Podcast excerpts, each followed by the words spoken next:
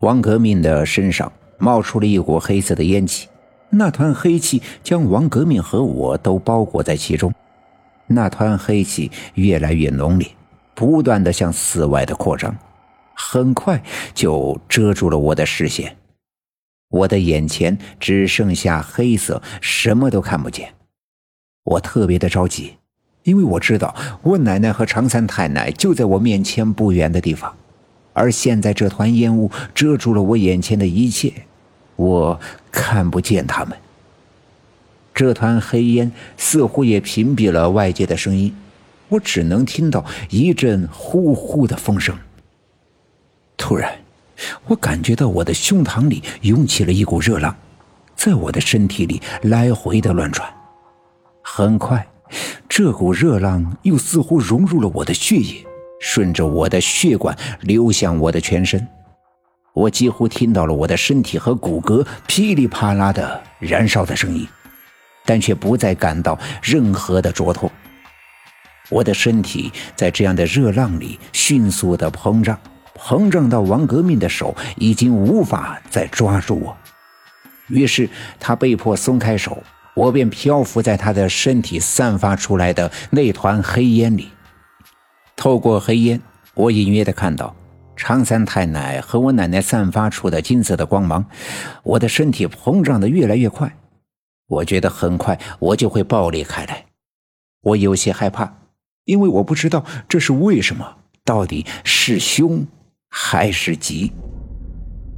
随着我身体的迅速膨胀，我开始头晕目眩，我觉得整个世界都开始旋转起来，一股强烈的恶心袭来。我忍不住张开嘴，开始呕吐，而吐出来的竟然是如同我刚才看到的那个炼狱的入口喷射出来的一样的火团。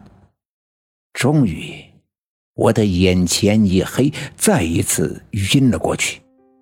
当我醒来的时候，我发现我仍旧躺在我们家的炕上，我的身上盖着一个被子，想必是我的家人担心我着凉。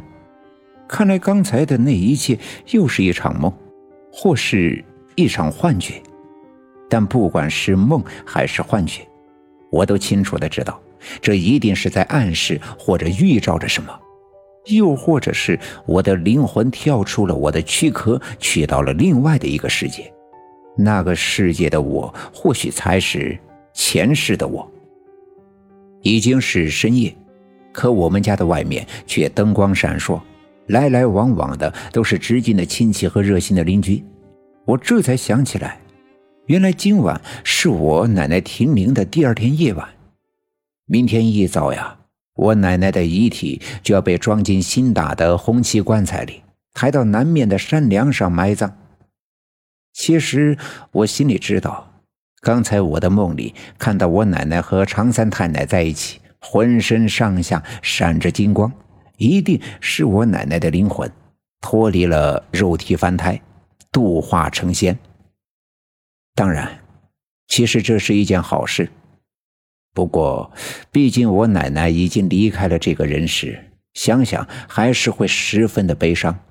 于是我穿鞋下地，走到了院子里。我来到了我奶奶的灵前，守灵的正是老郑。他平时跟我爸爸十分的要好。听说了我家里出了事儿呀，这两天一直不眠不休的帮我爸爸前前后后的忙活。晚上我爸爸劝他回去休息，他也不肯，坚持要给我奶奶守灵。看到我来了，老郑冲我伸出手，我走到他的身边，他轻轻的把我揽在他的怀里，我靠在他的身上，看着躺在灵棚里的我奶奶。老郑伸手抚摸着我的头。我知道他是想给我一些安慰。突然，我隐约的看到我奶奶好像动了一下。我并没有一丁点的害怕，而是十分的惊讶。我挣脱老郑的怀抱，往前走了一步，借着院子里高高悬挂的电灯泡，以及我奶奶的灵棚里的那盏长明灯的灯光，仔细的上下打量躺在门板上的我奶奶的遗体。不过，他再也没有动过。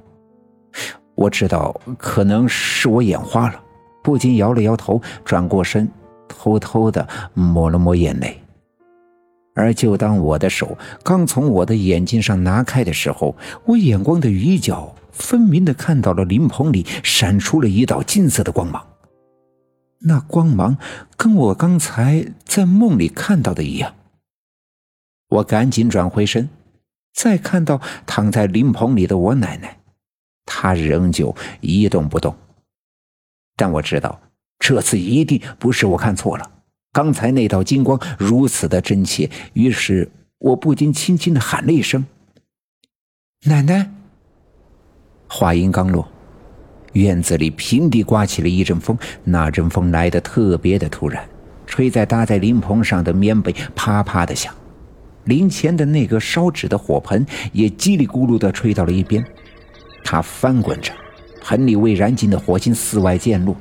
挂在院子的高根上的那盏两百度的大灯泡剧烈的摇晃，于是地上的影子也跟着来回摇晃，弄得人眼花缭乱。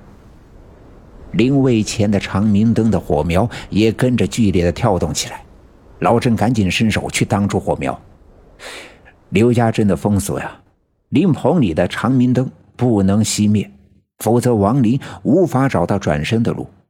而那阵风却越来越猛烈，风里夹杂着尘土，吹得人睁不开眼睛。本集已经播讲完毕，感谢您的收听。